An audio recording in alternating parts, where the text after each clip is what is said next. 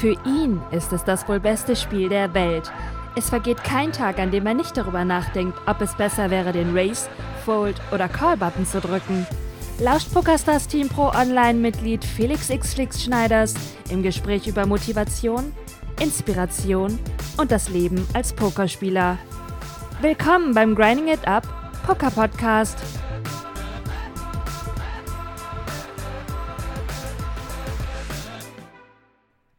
Moin, meine lieben Pokerfreunde, hier ist der Flix mit einer neuen Folge des Grinding It Up Poker Podcasts. Heute zum Thema das Spiel im Small Blind. Super problematisch, gerade für Einsteiger unter euch. Das kann ich mir sehr gut vorstellen.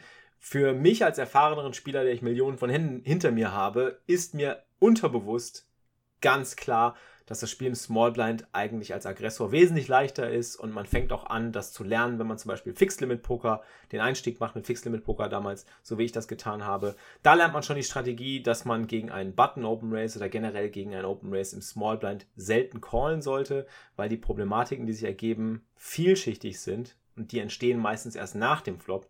Ähm, No-Limit Hold'em noch viel schlimmer, entstehen auch vor dem Flop schon Probleme und dann hat das Ganze einen Rattenschwanz an Problemen, was nach sich gezogen wird. Und das ist eine Situation, das Spiel im Small Blind, wie spiele ich bestimmte Hände, kleine Pocket Pairs, Suited Connectors, Ass-X-Kombinationen, Broadways und so weiter. Wie spiele ich all diese Hände, die ich ja eigentlich spielen möchte? Soll ich sie nur callen? Soll ich sie re-raisen? Wenn ich sie calle, wie spiele ich sie nach dem Flop weiter? Wenn ich sie re-raise, wie spiele ich dann weiter? Und so weiter und so fort. Das sind alles so Fragen, die stellen sich gerade für weniger erfahrene oder einsteigende Spieler unter euch natürlich permanent und weil ihr die entsprechende Handzahl noch nicht habt und die Erfahrung nicht gemacht habt, werdet ihr oft in die Situation kommen, dass es sehr kostspielig werden kann, weil ihr zum Beispiel viele Fehler nach dem Flop machen könnt, die dadurch entstehen.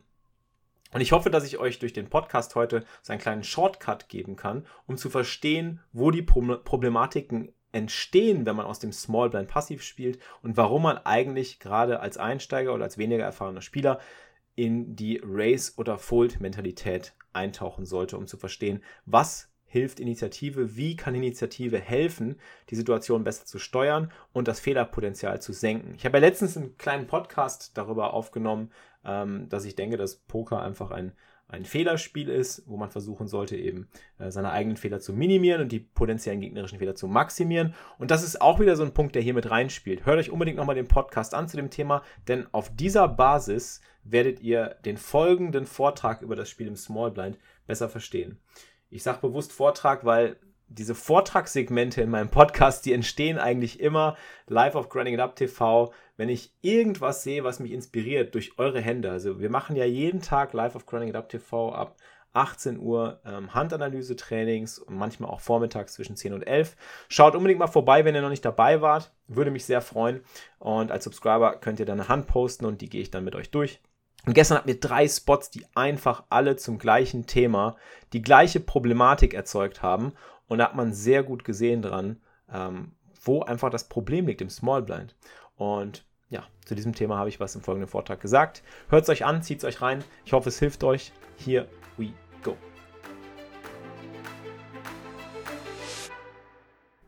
So, warte mal, was ist denn da los? King Queen Offsuit. Ähm, würde ich aus dem Small Blind eher nicht so gerne callen. Ich würde es hier drei betten. Wir haben 30 Big Blinds. Gegen Cutoff finde ich eine 3 Bet super. Kannst halt direkt Chips abrasieren. Würde so auf 18, 19k 3 betten hier. Kannst halt super schön 3 Bet Full spielen in die Hand, gerade im Six-Max. Ich meine, im Six-Max, die öffnen so weit. Hier mit King Queen zu callen, du lädst halt den Big Blind dazu ein, zu squeezen oder auch zu callen und dann musst du Multi-Way out of Position spielen. Deswegen ist das, glaube ich, standardmäßig sollte es eine 3 Bet sein, aber du kannst natürlich auch Ausnahmen machen. Ich mache da auch ab und zu mal eine Ausnahme, je nach Spielertyp, aber ich würde auf jeden Fall 3 betten. Jetzt checkst du. Jetzt bettet der. Du foldest sogar gegen das Race. Jetzt hast du halt, ich meine, der rappt halt Ass, König oder Asse. Ne? Super schwierig, ey, super schwierig. Also ich glaube, auf dem Flop können wir eigentlich noch nicht folden, weil er könnte irgendwas Lustiges donken. Er könnte auch irgendwas Bluff raisen. Er könnte auch einfach denken, YOLO. Es ist ein 11er Mini-Mann der Six Max, da spielen die Leute relativ crazy. Ich habe einen Mann der Six Max auch, gerade im Six Max 5 Max habe ich schon viel Action erlebt, wo die Leute halt einfach mega auf dem Gas, äh, aufs Gas drücken. Ähm, ist natürlich ein krasser, krasser Spot jetzt irgendwie. Aber das ist halt der Spot, den du bekommst, wenn du King Queen flattest. Deswegen, wenn du die Entscheidung nicht treffen willst, drei Bets Preflop. Ich finde es definitiv besser, spielt sich wes wesentlich leichter. Green Mile, wo kann ich Hände posten? Bei uns in der Twitch-App. Einfach Ausrufezeichen Twitch-App, Gerrit, und dann äh, gehst du in den Kanal. Kannst aber, du bist ja auch Green Sub, glaube ich. Kannst auch im Voice-Chat mitmachen, wenn du willst. Wir haben inzwischen schon hier vier Leute jetzt schon im, im Voicen hier. Kriegen wir noch mehr dazu. Ja, diese, dieses 3-Bet, 4-Bet-Diskussion hatte, hatte ich und Lannister ähm, gestern auch im, im Bankroll-Chat. Ja, gehabt. was habt ihr gesagt? Weil äh, ich hatte, ich, ich, ähm, ich war halt ähm, der Meinung, er hatte King King und ähm, hatte halt drei, ähm, drei Bett gehabt, ähm, drei Bett bekommen, hat dann nur gezahlt und hat dann gefragt, ähm, was er hätte anders machen sollen. Mhm. Ich habe mir das angeguckt, da war halt nicht viel anders zu machen, außer vielleicht vorher halt vier Betten, weil wenn man selber die Initiative hat, kann man immer noch das ähm, immer noch regeln, okay, was macht er? Und wenn er über eine Vier-Bett geht, dann oder über deine Drei-Bett geht, kannst du immer noch folgen. So nach dem Motto. Ja, gut, kommt ja darauf an, war es Cash-Game oder was Turnier oder was war es? Wie, wie die wart ihr da? Ähm, das war, glaube ich, bei ihm, war bei ihm Cash-Game gewesen. Okay. Ja, für 100 Big Blinds ist es sowieso indiskutabel, wie man es spielt. Du kannst Könige auch nur callen oder Slowplayen. Da gibt es mhm. bestimmt auch Situationen, für wo es sich, so sich eignet. Also zum Beispiel in höheren Stakes-Games mag ich das ganz gerne, wenn du genau weißt, wenn du drüber gehst, dass der Gegner wirklich nur noch mit stärkeren Händen oder mit Bluffs weiterspielt. Und das passiert halt relativ selten. Also es gibt nur wenig Spots, also so UTG gegen Big Blinds oder sowas. Button gegen Blinds zum Beispiel, wenn du da Könige hast, da gibt es keinen Spot, wo du nicht Preflop irgendwie deine Könige unterbringst für 100 Big Blinds, auch 150 Big Blinds oder so. Und ob das dann Slow Plays ist, halt die Entscheidung, die du gegnerabhängig treffen musst oder situationsabhängig. Fix, du bist leiser als alle anderen. Das ist komisch. Hallo! Jetzt bin ich wieder lauter. Okay. Ähm, aber ja, Initiative regelt, wie der Markus schon gerade festgestellt hat. Genau, Initiative regelt, ist wichtig. Hier auch wieder, gleicher, ähnlicher Spot, ne? Drei, über 30 BB Button raised. Lass uns das einfach drei betten. Hier finde ich einfach drei Bett besser. Hier würde ich halt so 36k machen, 38k. Jetzt kommt, genau, jetzt, ey, das können wir alles unter einen Hut verbuchen hier. Das sind alles so die Cold Call Spots. Jetzt gucken wir mal, was wieder passiert. Guck mal. Jetzt kommt wieder Ass hoch Board, er macht Conti-Bet, du foldest. Was? Du check race mit König hoch. Ey, Opolos, du machst echt Plays hier. Ich meine, klar, das kann jetzt funktionieren, wenn der kein Ass hat, ne? Aber wenn er ein Ass hat. Ja, das hat funktioniert. Aber dann drei Bits doch einfach Preflop. Dann kannst du wenigstens das Ass repräsentieren. So, wenn er ein Ass hat, kriegst du ihn ja niemals raus. Also du kriegst ihn ja niemals raus mit einem Flush Draw, niemals raus mit dem Ass. King Jack folden würde ich nicht. Nee, nicht im Six Max. Das ist ja auch Minimann der Six Max hier gewesen. Also hier im Six Max immer drei Betten. Immer. Also das ist halt ein Spot so für 30 BB kannst du da wirklich ganz entspannt machst du da irgendwie 40k draus oder so. Ähm, zwingst ihn zum Folden, riskierst irgendwie oder machst 38 oder so 36k, zwingst ihn zum Folden und wenn er callt, kannst du eben in der Conti-Bet das Ass repräsentieren. Das ist besser als so rum. Weil guck mal, effektiv, guck mal, effektiv hast du jetzt mehr riskiert Postflop, als du Preflop hättest investieren müssen. Klar, du gewinnst natürlich auch noch die 19k extra, aber das Risiko ist auch viel höher am Ende dass er weiterspielt oder dass er nicht foldet und dass du halt durchblöffen musst oder so. Deswegen lieber drei Bettoren. Ja, aber hier Eier, ne? Hat der Obolos hier Eier? Eier, wir brauchen Eier. Naben Jake. Es geht ab. Also, wenn die Subs im Voice, wenn ihr irgendwie Zwischenfragen habt oder so, ruft einfach rein, ne? Macht, äh, mhm. unterbrecht mich einfach ruhig. Weil sonst laber ich einfach immer weiter. Wenn ich einmal angefangen habe, dann höre ich nicht mehr auf. So, Race ähm, MP Fold. Fold King 9 suited hier. Würde ich auch nicht callen. Auch wieder Small Blind Situation. Können wir weiter zum Thema machen, so Small Blind, Leute. Small Blind Play super tricky. Ich würde euch empfehlen, als Einsteiger, als Einsteiger oder gerade irgendwie als nicht so erfahrene Spieler, würde ich euch immer empfehlen, wenn ihr könnt, aus dem Small Blind aggressiv zu spielen oder gar nicht zu spielen. Also trefft die Entscheidung schon vorm Flop, so drei bettet ihr oder foldet ihr. Weil das Callen im Small Blind zieht halt einen Rattenschwanz von Sachen nach sich, die ihr manchmal nicht haben wollt. Das fängt Preflop halt an, ne? Du callst mit irgendeiner Hand, dann callt der Big Blind auch noch, weil er guten Preis kriegt. Schon spielst du Multiway, bis out of position gegen zwei. So, wenn du callst und der Big Blind sieht das, dann denkt er sich, ja, der Small Blind ist ja schwach, dann gehe ich nochmal drüber und mache einen schicken Squeeze und dann kriege ich die Leute Preflop raus und wenn die Preflop nicht folden, weiß ich, dass die schwach sind und dann kann ich die Postflop attackieren. Also es ist quasi so, du fängst einmal an und hast halt so brrr, einen Rattenschwanz von Sachen nach dir gezogen, die du gar nicht überschauen kannst, wo du gar nicht denkst, dass der andere vielleicht so denken könnte, aber die denken oft so, weil sie sehen ja nur deine Action. Du callst hier König 9 suited und der Typ im Big Blind mit, weiß ich nicht, Ass 3 oder so, denkt sich, okay, squeeze ich halt, Ass 3 suited. Ist ja ein guter Spot für ihn, so. Oder er callt mit 7-5 suited. Du floppst einen König, der macht mit 7-5 irgendwie zwei Paar oder floppt irgendeine Straßenkombination oder macht hinten raus Straße, Flush, wie auch immer. Du bist out of position. Du musst auf jeder kommenden Straße weiter out of position agieren. Also, wir haben so drei Punkte, die für Einsteiger halt tödlich sind eigentlich oder gerade für unerfahrene Spieler. Äh, erstmal out of position, Post-Flop spielen zu müssen. Multiway spielen zu müssen, ist eh schon mal immer scheiße und schwer, weil du nie genau weißt, wie du deine Handstärke einzuschätzen hast. Und du musst halt, wenn du Top-Pair floppst, immer fürchten, dass du Beat bist. Also mit König oder 9 floppst du Top-Pair. Wer erstmal gespannt, was er gemacht hat. Er hat Gemin 3 bettet, aber das ist natürlich auch keine Lösung, ne? Ich meine, haben wir ja ähnliche Situationen, deswegen folden. Folden einfach. Fold das Ding. Also, wenn du hier nur callst, wie gesagt, oder auch nur so Min 3 bettest, die Leute callen jetzt alles hinter dir, jetzt callt vielleicht sogar der Big Blinds, callt der Button. Und ähm, du weißt nie genau, wo du dran bist. Du hast zumindest Initiative. Aber das ist halt auch der Vorteil. Mit Initiative spielt es sich einfach wesentlich leichter. Und wie der Markus gerade schon sagte, Initiative regelt halt erstmal. Das ist gerade für Einsteiger halt super wichtig. Also wenn ihr anfangt. Ja, weil die, weil, weil die ja. Gegner müssen anfangen zu denken, nicht mehr du. Du, du kannst einfach sagen, okay, ich, ich ähm, schiebe Chips, Chips, Chips, Chips und der Gegner muss denken, was hast du überhaupt? Ja, genau. Ja, wenn, du, wenn du selber genau. sozusagen immer nur ähm, Call und Check machen musst, dann musst du halt selber denken, was hat der Gegner. Das ist es. Du machst halt dieses Frage-Antwort-Spiel und im Endeffekt drehst du es halt rum, wenn du Initiative an dich reißt. Also der Gegner sagt halt hier, ich stelle mal Frage, du musst Antwort finden. Und du stehst da ohne Position, vielleicht Multiway, vielleicht gibt es einen Squeeze und deine, deine Gegner äh, wissen immer ungefähr, dass du schwach drauf bist, aber du weißt nie genau, was deine Gegner haben. Das heißt, das Frage-Antwort-Spiel ist für dich super schwer. Umgekehrt, wenn du mit Initiative spielst, wie Joe Krokodil gerade im Chat sagt, hast du die volle Range.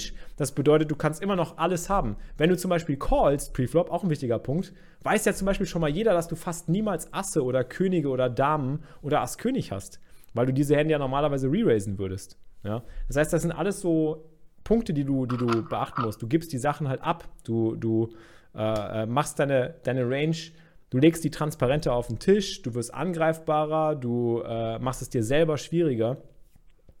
Und was du gerade sagst, ist richtig, Markus. Du drehst das Spiel einfach rum. Du drehst halt dieses Spiel von der stellt die Frage, ich muss die Antwort suchen, zu ich stelle die Frage und der muss die Antwort suchen. Und das kombiniert mit, was Joe Krokodil geschrieben hat, du hast die volle Range. Der Gegner denkt, naja, wenn er re-raised, hat er Ass König, hat er Pocket Asse, hat er Pocket Damen und so weiter. Dann kommt das Board günstig, du bettest mit Initiative und schon ist das Spiel halt super schwer für ihn zu spielen. Ähm, das ist der eine Punkt. Der andere Punkt ist, ähm, den ich auch noch, auf den ich auch noch hinweisen wollte, ist, ähm, das nimmt dir auch Unsicherheit, gerade am Anfang, wenn du anfängst mit Poker. Weil diese Unsicherheiten kommen ja nur daher, dass du die Spots nicht genau einschätzen kannst. Und wenn du mehr Erfahrung irgendwann gesammelt hast, so gegen manche Leute besser drauf bist und vielleicht auch mal willst, dass manche Leute vielleicht einen Squeeze machen im Big Blind, weil du denkst, ah, der ist aggressiv und der will vielleicht mal squeezen oder du äh, hast irgendwie konkrete Reads auf jemanden. Post-Up zum Beispiel, wenn ich jetzt hier meine Asse nur calle und ich dreibette den nicht und der liebt es halt zu barreln, dann spiele ich einfach Check Call, Check Call, Check Call und dann own ich ihn halt, weil er vielleicht äh, sehr, sehr aggressiv ist und mich irgendwie bluffen will. Aber umgekehrt musst du ja auch bedenken, dass du durch den Call Händen Equity gibst, die, äh, die normalerweise keine Equity hätten. Ja? Also zum Beispiel 7-5 suited. Der macht jetzt hier Open Race, YOLO mit 7-5 suited. Du hast König 9 und du callst nur. Du hast König Dame, so wie gerade. Oder König Bube hier, diese ganzen Hände. Das sind alles die gleichen Spots. König Bube, König Dame. Es waren immer Small-Blind-Situationen, ja. Irgendeiner raced mit 7-5 suited, du callst nur, der Flop kommt, 7 hoch, 5 hoch und auf einmal macht er die beste Hand.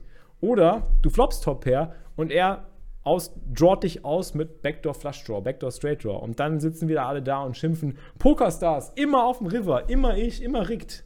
Jedes einzelne Mal bastelt er sich hinten raus irgendwas zusammen. Ist halt so, du willst halt auch Händen Equity verweigern. Das ist auch ein wichtiger Punkt.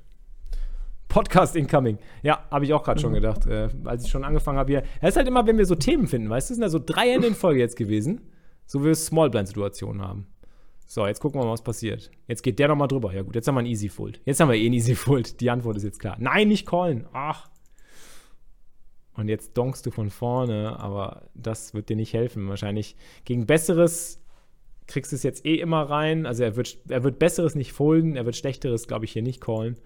Ähm, tja, ich gehe mal davon aus, dass du hier 6-4 suited. Hat der Mann einfach mal 6-4 suited gespielt. What the heck, ey? Was geht denn da? Also die Idee grundsätzlich war schon mal nicht verkehrt, ähm, aber ich glaube, die Ausführung, da hapert es noch. Wenn du es hier größer gemacht hättest, machst 20, kriegst du ihn noch zum Fold. Aber wenn du 10 machst, wenn du 10 machst, callt er ja. Macht er auch keinen Fehler. Manche. ist auch geil. Trollolol. Kriegst es halt gut rein, aber das ist natürlich Vogelwild. Das ist ja Vogelwild. Das ist, das ist der Wahnsinn. Das ist genau meine Frage. In welchen Situationen sollte man Ace King, Aces Kings nicht vier betten, um diese starken Hände zu verschleiern? Ich persönlich schaue auf die Uhr und Slowplay immer, wenn die Uhr durch fünf teilbar ist. Pili, ja, so kannst du es machen. Du kannst es nach Statistik machen, aber es ist besser, das Read-basiert zu machen. Mach es einfach gegnerbezogen. Also ich finde es in Turnieren besonders interessant. In Turnieren macht es Sinn, weil du da eh fast immer shortstacked bist und dann Leute hinter dir halt irgendwie äh, Sachen reinpushen, die vielleicht schlechter sind. Und wenn du selber pusht, dann folden sie halt oft. Je shortstackter du bist, desto eher kannst du sowas auch slowplayen. Warum? Wer weiß die Antwort? Ich meine, wenn du shortstacked bist mit Assen oder Königen oder Ass-König und du slowplayst es nur, die Antwort ist ganz klar. Die Leute werden aggressiver gegen dich, wenn sie einen größeren Stack haben und du shortstacked bist, weil sie eigentlich erwarten, dass du viele schlechte Hände, mit denen du jetzt nur mitgehen würdest, äh, dann auch foldest auf eine Bet, wenn du nichts getroffen hast. Das ist das also eine, genau. Es gibt noch einen Extrem Punkt. oft jetzt schon erlebt. Ja, ist absolut so. Die setzen dich auf eine schwache Range. Genau das, was ich sagte, ist ja auch gut dann. Du sollst ja dann auf schwache Range gesetzt werden, damit die Leute was reinpushen. Das ist der eine Punkt. Aber der zweite Punkt ist, du gibst den Leuten keine Imply Dots. Also im Cash Game, wenn du 100 Big Blinds oder mehr spielst, ja, und du callst Asse in den Blinds nur, hat der Gegner ja mega Imply Dots. Das heißt, wenn du nur callst und der Pot ist klein und du hast Asse, hast du eine Hand, die du erstmal nicht bereit bist, auf vielen Situationen, auf vielen Boards nicht aufzugeben. Du callst ja Flop, du callst Turn, vielleicht spielst du sogar Check Race. Wenn das Board unschuldig genug ist, dann ziehst du das Ding auch durch. Das heißt, der Gegner, wenn der irgendwie sowas wie ein Set floppt oder zwei Paar macht oder eine Straße hinten raus machen kann oder ein Backdoor Flush sich zaubern kann, hat der ja immer Implied Outs gegen deine Asse. Deswegen ist das Slow Plane in Deep Stack Situationen super gefährlich, weil der Gegner seine Implied Outs realisieren kann. Und ähm, auf der anderen Seite, wenn du äh, Shortstack bist, fällt das weg, weil dann willst du, dass diese Leute halt mit 7-5 reingehen oder eben nur eine schwere Entscheidung bekommen, wenn sie ein, ein schwaches Paar floppen und damit dann irgendwie ihren Reststack investieren oder so. Ja, also das sind so die zwei Punkte. Je deepstackter man ist, desto weniger Sinn macht es eigentlich zu slowplayen. Ähm, und dann macht es wirklich nur Sinn zu slowplayen in ganz speziellen Situationen. Vielleicht, wo halt der Big Blind ganz häufig squeezed oder halt irgendwie super oft Quatsch macht. Und selbst dann, selbst dann hast du ja immer noch kostenlose Equity, die du raushaust. Das ist ja das Problem. Du haust ja immer, man muss ja immer vergessen, so, du hast Asse, der Gegner hat 7,5, der andere Gegner hat Pocket 6er. Schon haben deine Asse nicht mehr 80%, sondern nur noch 55 oder 60% Multiway. Und schon hast du halt weniger Chancen zu gewinnen und die anderen haben Chancen, mega viel zu gewinnen, weil du ja mit Assen bereit bist, viel Kohle zu investieren. Oft. Nicht immer, aber oft. Und deswegen ärgern sich immer so viele Schwarz, wenn sie ihre Asse geslowplayed haben, Preflop und dann am Ende auf die Fresse kriegen. Ich habe jetzt sogar schon in, in Micro-Turnieren erlebt, dass die Leute extrem übertreiben im Slowplayen. Also ich habe jetzt wirklich ein paar Hände erlebt, wo Leute in Under the Gun-Position reinlimpen mit Königen, mit Damen und so Sachen. Mhm. Und da, da denke ja, ich mir halt auch, was die erwarten. Aber sie, Sie hatten sogar oftmals Glück und haben gewonnen, aber langfristig gesehen ist es ja nie im Leben profitabel, da zu limpen. Also. Ja, es kommt darauf an, was für Leute hinter dir sitzen. Also wenn dann drei Leute hinter dir sitzen, die Shortstacked sind, die dann reinpushen, macht es ja schon Sinn.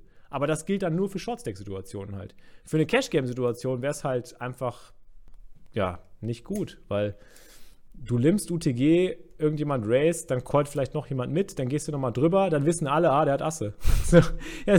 keine Ahnung, Ey, du limmst UTG mit Assen, wir haben 100 Big Blinds. Ich mache einen Race mit 8, 9 Suited oder mit Pocket 8ern.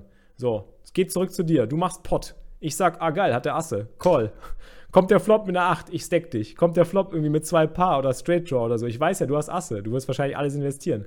Also ich habe Position, ich weiß genau, wo ich dran bin. Das heißt, je deeper du bist im Cash-Game, desto mehr ziehst du die Arschkarte am Ende. Wenn du aber Shortstack bist, du nimmst Asse, jemand race, du stellst all in. Easy Call. Ja, ist ja super. Das ist leicht. Aber deswegen ist halt das Wichtige, da halt die, die Stack-Size zu beachten. Wenn du im Turnier auch deep bist, sag mal, du hast im Turnier auch so 60 BB oder sowas oder 70 oder 100 sogar, was weiß ich, ist auch Katastrophe, da irgendwie Asse zu limpen, weil dann passiert genau das gleiche wie im Cash. Ja. Also es ist nur eine Frage von, von Stack-Size, Stack-Tiefe und ja, wie, wie gut du deine Gegner halt kennst, ne?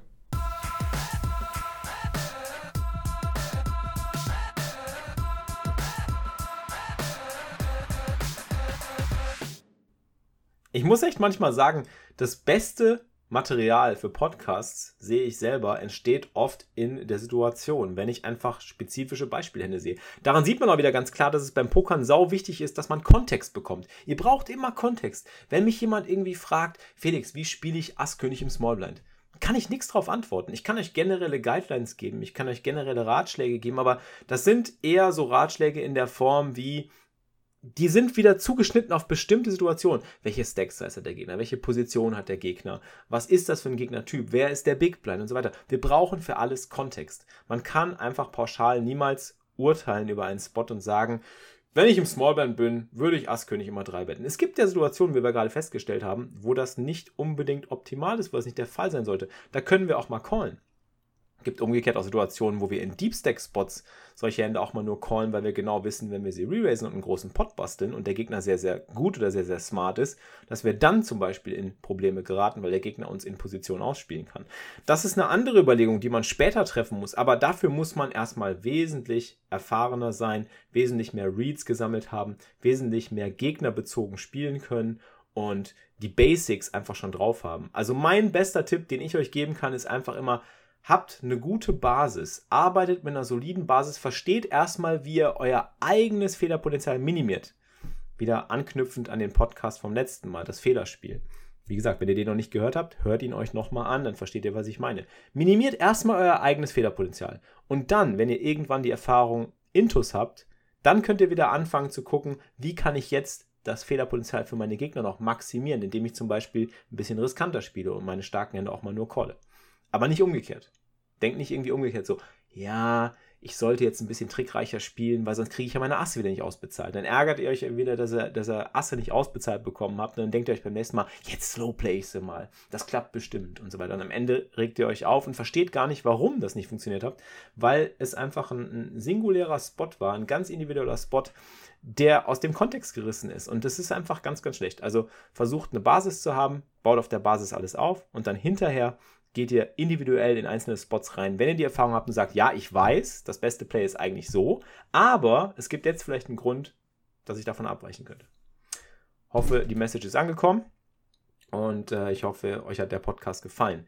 Wenn ja, dann bitte lasst mir unbedingt ein Review auf iTunes da. Teilt den Podcast unbedingt bitte. Haut einen Daumen hoch überall drauf, wenn ihr könnt. Ich würde mich sehr, sehr freuen, wenn der Podcast äh, noch von mehr Leuten entdeckt wird und ich freue mich auch ganz besonders, dass wir unterstützt werden von meinen Sponsoren PokerStars, die weltgrößte Online-Poker-Seite, von PaySafeCard, die uns unterstützen auch mit kostenlosen PaySafeCard-Giveaways im Stream, auf YouTube, auf Facebook, auf Twitter, auf Instagram. Schaut unbedingt mal vorbei wenn ihr teilhaben wollt daran und äh, ein bisschen mehr Infos haben möchtet. Ihr könnt euch übrigens auch immer noch bewerben für ein PaySafeCard Bankroll Building Projekt, was wir starten bei uns im Discord-Kanal.